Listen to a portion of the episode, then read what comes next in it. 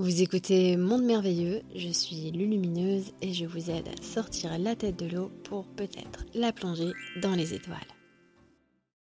Avec quel mot décrirais-tu l'énergie sexuelle?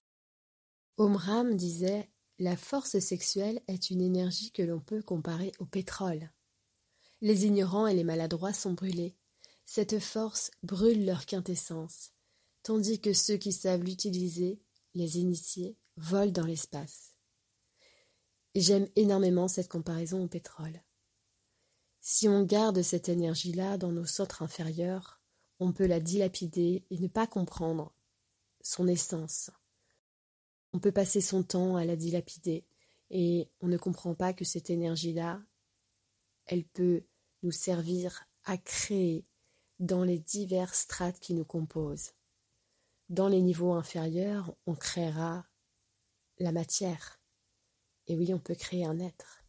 Mais dans les niveaux, dans les régions supérieures de notre être, on va créer ce que j'appelle des bébés spirituels.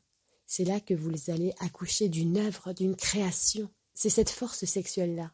Mais si on passe son temps à la dilapider ou si on ne la comprend pas, on passe à côté de sa, quintessence, de pourquoi elle existe, de pourquoi elle nous anime et de comment on doit la diriger et non pas la dilapider et surtout la comprendre, surtout la considérer pour ce qu'elle est et ne pas laisser toujours cette énergie au même niveau.